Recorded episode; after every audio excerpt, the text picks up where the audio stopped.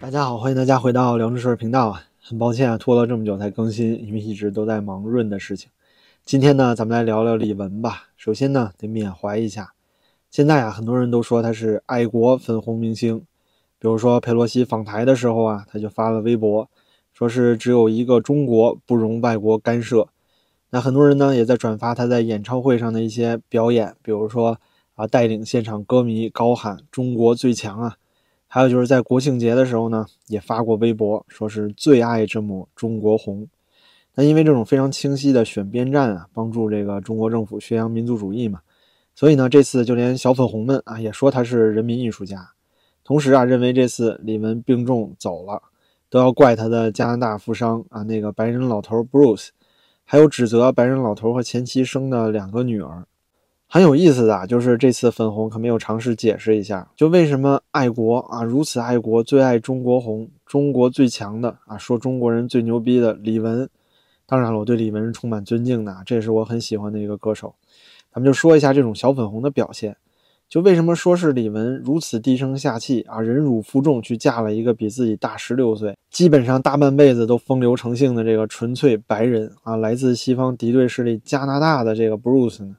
毕竟，通过正常逻辑啊，如果是像一个小粉红一样深深的爱着中国，爱着中国红，认为中国最牛啊，我是一个伟大自豪的中国人的这么一个形象，你偏偏去嫁了一个比自己大那么多岁的外国白人啊，来自境外敌对势力，这不有点奇怪吗？逻辑上对不太上吧？不过呀，咱们这里也不会过度的去苛责李玟，因为呢，每个人也都有自己的选择。那李玟呢，并没有像萧亚轩一样，是吧？喜欢华人小鲜肉，也不像一些台湾明星一样啊，去嫁啊年轻帅气的精英华人阶层，比如说医生、律师啊。同时啊，也不像其他很多香港明星一样，喜欢嫁给素人，或者是嫁给同行的其他男明星，而是呢，要选择这么一个因为风流成性啊，出轨多次，所以最后导致离婚的，然后带着这么两个拖油瓶啊，两个 teenager 的女儿。这么一个白人老富商，这里啊，到底什么原因，咱们也不多做评价了。毕竟呢，人家都走了，我们不能不太尊敬他们。我只是针对啊一些小粉红的说法做一些评论。我想呢，明眼人也都明白，现在咱们中国的大环境，你要不迎合这个政府的爱国主义宣传，那你怎么混这个大陆演艺圈呢？是吧？那也有人会说啊，Stan 这里是不是双标了，对吧？之前你做节目说甄子丹是个公公。怎么现在对李玟这么友好啊？我觉得啊，这也没办法。那朋友们，因为李玟太牛逼了呀，他和其他的那些粉红明星啊，比如说王嘉尔之流，那是有明显区别的。李玟在艺术上的造诣啊，绝对是有目共睹。那对于一个八零后呢，他的表现可以说是相当惊艳的。他可是我们心中的第一个正式的非站桩歌手啊！什么意思呢？就是说在李玟之前啊，几乎我们能看到的所有港台明星、大陆歌手。唱歌的时候都是站桩的行为啊，就是你站在那唱，最多上肢有点动作。但是李玟呢，是首先把唱跳结合在一起的。那上一个见到这种能够又唱又跳的明星呢，还是费翔的时候。但费翔是八十年代的老人啊，他那风格太老，跟不上九十年代之后这种流行文化的发展趋势。所以呢，李玟的一鸣惊人啊，让很多人看到了华语乐坛呢，也有可能出现小甜甜布兰妮，还有 Michael Jackson 这样真正的大腕儿。尽管呢，我并不是李玟的歌迷啊，那个时期呢，我听的华语歌主要还来自于，呃，张雨生啊、Beyond、黑豹、唐朝、孙燕姿、王菲这些人。但是对于他贡献给人们的快乐和欣喜啊，还有曾经陪伴着很多人经历的那段中国改革的岁月，还是要心存感激的。他和那些年轻粉红明星，比如说王嘉尔这样的东西，那是有本质区别的。那某种意义上呢，李玟其实可以算得上是一个人民艺术家。但是王嘉尔之流啊，那不过是小丑，所以呢，咱们就一起祝李玟一路走好吧。希望天堂啊不会再有花心老男人了。不过说到这儿呢，咱们就得聊聊网上那些评论。最近呢，网上普遍还都是在缅怀李玟，因为对于李玟的艺术成就啊，大家是基本没有什么异议的。但是有争论的地方，主要就是因为李玟走了的这个原因，就是当大家开始讨论抑郁症的时候。啊，就有这么一个微博粉区啊，叫统一有我佩洛西，他写了一篇微博啊，说看到这个喜欢的艺术家去世，心里有一种复杂和难过。如果发现自己的情绪不对劲呢，一定要向身边的亲友和医疗机构求助，而不要将社交媒体的所谓一些表演抑郁症的患者啊，当做自己同病相怜的同类。他们就是我今天写的赛博食尸鬼，这是个什么玩意儿啊？后面我给您讲。他说呢，你的痛苦可能就是他们的养分，你以为会引来共情，但实际上容易给自己引来网暴。那乍一看啊，这段话确实没什么毛病。而且他说的这些人呢，那不就是当初网暴武汉小学啊校园事故的那个妈妈的那些粉区们吗？那他所说的这个赛博食尸鬼，这是什么玩意儿呢？他在自己的微博里写啊，说这是指一群既不生产也不创造价值，整日呢在微博里面寻找负面新闻个案啊，不停的翻阅、转载和讨论底层悲剧，同时呢嘲讽和讥笑社会的正面新闻。所以您看，很明显他想针对的就是。像李老师啊这种经常报道中国负面新闻的人，但是接下来呢，他又这么说：这些赛博食尸鬼喜欢念经，念什么民主自由啊、一九八四啊，所以他们都是人肉复读的空洞表达，中心思想呢只有一个，就是彻彻底底的自怜和自私。只要别人看起来比我差，我就感觉自己很强大，永远以自己的生活为中心，对于社会的其他问题啊视而不见，直到这些问题影响了他们的生活为止。您看看这个对他所谓赛博食尸鬼的这个定义啊，这个咱们定义早就有了呀，这不就是咱们讲的小粉区吗？您说是谁啊？在上海封城的时候宣扬美国疫情多严重，是哪家报社天天在媒体上写海外各个国家都是穷人，什么英国四分之一的人吃不上饭，美国多少穷人？是谁看到疫情封城期间啊贵阳大巴苦难的牺牲者，大量中小企业破产，底层工人干不了活吃不上饭？同时还在宣扬着什么动态清零是基本国策，必须坚持。每天中国社会都有这么多的负面新闻，政府都不报道，民众不关心。你说是谁对社会问题视而不见呢？好，最后讲了，直到铁拳砸到自己身上为止。那这不就是这帮粉红他们自己吗？最近呢，还在推特上看到一个粉红啊，自己家里遇到了审判的不公，要上访啊，要去什么政协，结果呢，自己天天在网上也发表粉红言论啊，这种人太多了。想想七月四号的时候啊，重庆大水，几十名同胞不幸走了。当时呢，媒体完全抹杀了这么严重的一次水灾。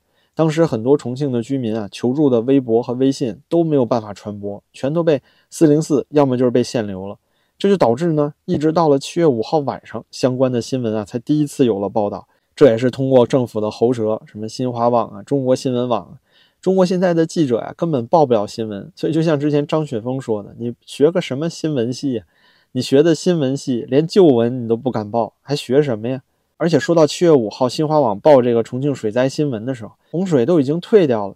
那舆论热点在关注这些重点灾情，其实不就也在帮当地的受灾民众多一些发布信息的渠道吗？他们可能在寻找家人，他们可能在寻找逃生的方法。但是现在我们的政府，就自从长风火灾那一次之后啊，这种严格的舆论管制，我们就已经预料到了。而且大家如果回忆一下的话，七月四号在重庆水灾的时候，当时国内的舆论在炒作什么新闻啊？是蔡徐坤的花边新闻。所以究竟是谁对社会底层和苦难不闻不问呢？天天宣扬主旋律、正能量的这些赛博食尸鬼到底是谁呢？就这些粉区啊，天天嘲讽某些公知啊、民主人士，天天转发底层穷人苦难，但他们自己有替穷人底层说过半个字吗？穷人的话语权不就是被现在这种所谓网络清朗行动宣扬正能量的氛围给淹没了吗？想想当初的时候，B 站博主护晨风就是报道了一个每个月拿一百块养老金的农村老太太，就直接被封杀了。电影《引入尘烟》呢，也是被全网下架。到底谁才是真正吸着人民血液的食尸鬼？其实这种逻辑上的自相矛盾啊，就跟现在中国政府一贯的宣传手法是一样的。每一次官方宣传为什么会翻车呀？都是他在尝试讲人话、讲真理的时候，因为你自己本身啊就没干人事儿，所以当你想说人话的时候，必然就会抽自己大嘴巴。而且现在啊，为什么抑郁症的患者越来越多？之前疫情三年啊，很多人都像坐监狱一样，几乎就是关了三年。现在呢，疫情反而成了中国不能讨论的话题了。那疫情期间那么多人有残存的心理问题，而且愈发严重啊，所带来的这么多新的抑郁症患者，还能有什么人替他们说话呢？你连讨论这个原因的渠道都不存在了，这个词都被封杀了，你还怎么去关注那些人呢？说到抑郁症啊，最后呢，还是跟大家分享几个小故事。首先呢，咱们得说，抑郁是一种心理状态，其实很多人都有。除了控制好自己的情绪之外，外部的家人、朋友、同学、同事的这种理解和关心也是非常非常重要的。那需要一个温暖的社会环境，少一些自私虚伪的粉区，才能给更多啊抑郁症人群更好的生存空间。比如说我自己身边的故事，就说抑郁症患者的表现并不一定都是极端，很多时候你能看到端倪。我就有这么一个同事，每一次赶到怠慢之前的时候，就会放声痛哭。如果他完成不了啊，就是生活的压力和工作的压力啊，只要稍微超过了一个他能接受的限度，就会直接崩溃。他的哭啊，是那种突然在安静的办公室里哭喊出来那一种。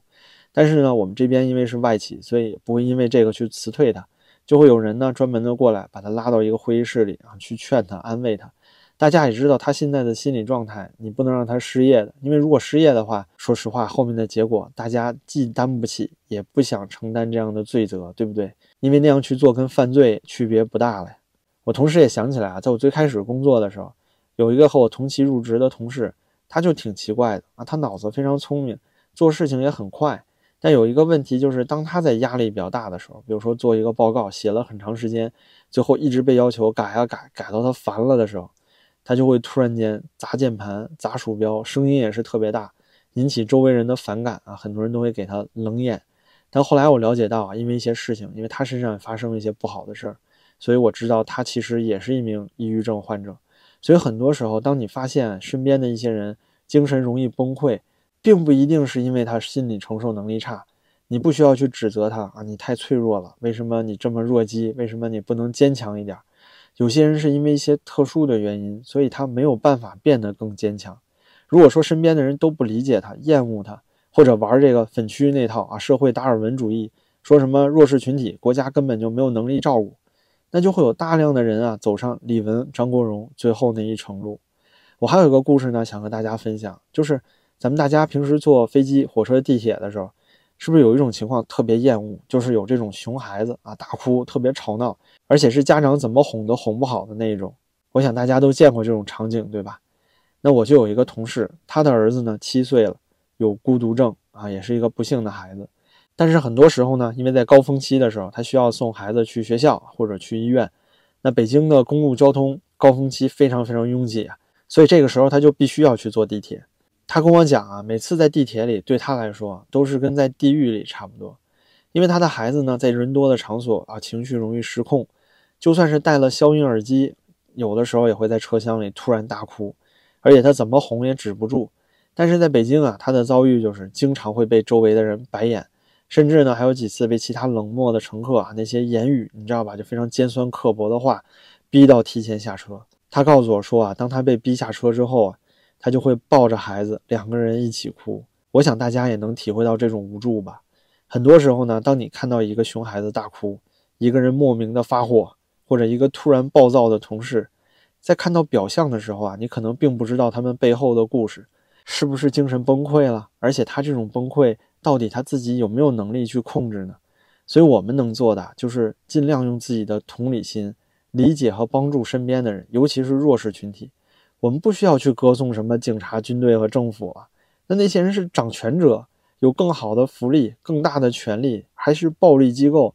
他们需要的只是被监督而已啊。然而现在我们的社会呢，就像您所看到的微信、微博里粉区横行的状态一样，缺乏道德、同理心和公序良俗，有的就是对一个人的疯狂崇拜和对一个强大执政党的无尽赞美。这个党已经够强的了。没有必要再去宣扬什么正能量了，因为正能量已经他妈太多了，对不对？那当一个社会只允许去鼓励和称赞这些强者，而没有人敢为弱者发声的时候，甚至你连关注这些底层和弱者啊，都会被骂成是一四五零直人，说你宣扬负能量的时候，那这个社会必然会渐渐的走向极端化和混乱，因为你每一个强势的粉区啊，或者是你自认为强势的粉区。都有可能在任何一个时间点啊，因为某种家境的变化呀，或者你生了孩子天生残疾，就这些突发变故啊，就会让你变成你们现在嘴里所谓的负能量。只可惜呢，到时候应该也没什么人能替你们说话了。那这算不算就是报应呢？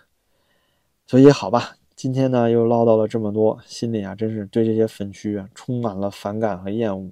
希望社会呢多一些我们心中的正能量，就是关爱、同理心。对底层的关注。